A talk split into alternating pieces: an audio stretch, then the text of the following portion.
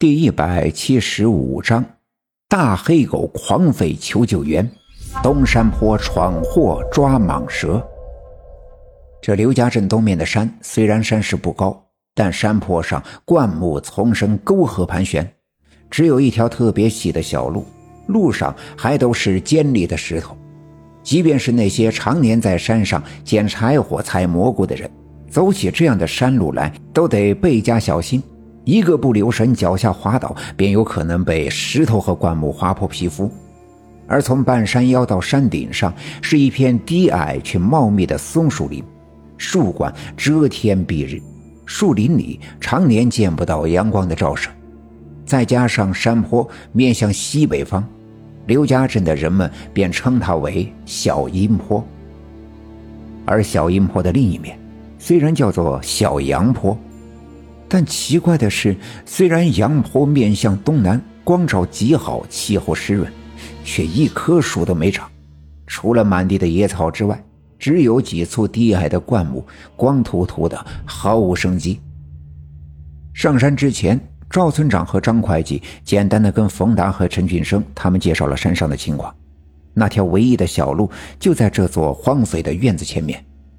于是，他们一行人扛着测绘的仪器。顺着这条小路往山上走，尽管地质队的这些工人都是城里人，他们多年从事地质勘测工作，爬山上岭都是家常便饭，所以爬起这样的山路来呀，一点都不费劲儿。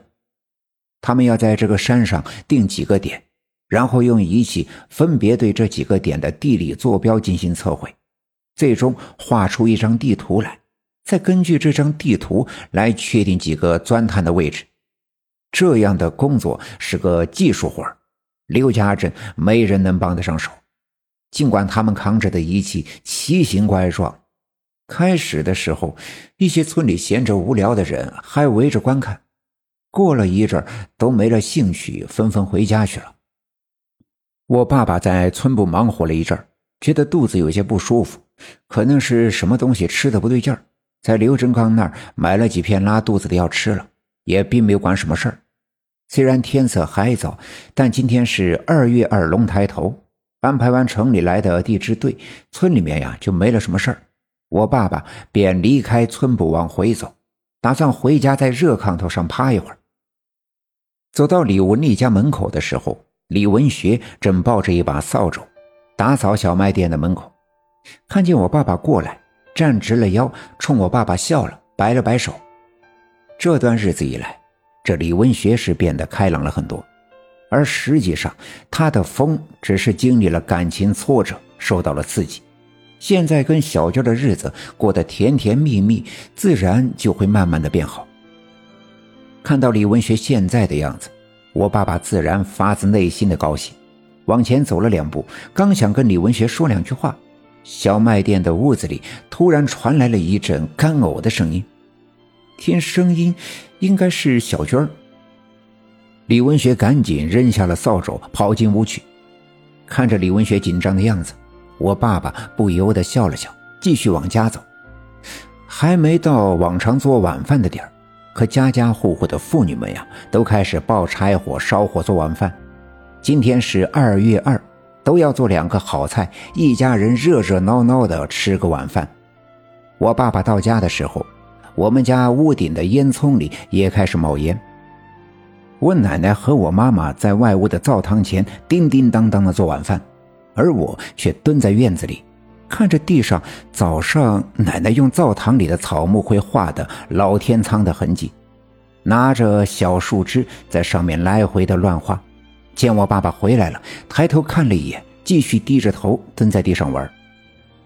我爸爸伸手在我的头上摸了一下。便回了屋子，脱掉外套，趴在炕头上。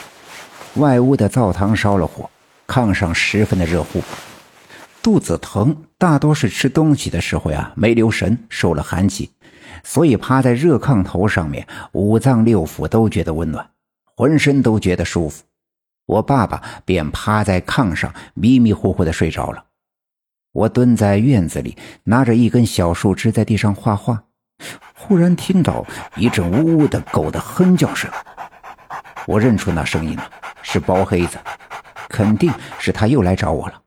我赶紧站起身，往大门口跑去。果然，他又在大门口的墙根底下半蹲着，看见我出来了，欢腾地摇着尾巴。我知道他一定是又饿了，伸手抚摸了他的头，给他抓了抓痒。他使劲地摇着尾巴，低下头，在我身上来回的蹭。我对他说道：“黑子，黑子，乖，等我，我去给你拿吃的。”说完，转身进了院子，来到屋子里，在碗橱里找到一个窝头，转身往院子外面跑。我妈妈看见我拿着窝头往外跑，不知道我要干啥，便问我：“大勇，你拿个窝头干啥去啊？”“我我喂狗去。”我一边回答，头都没回的往外跑。喂狗？哪儿来的狗啊？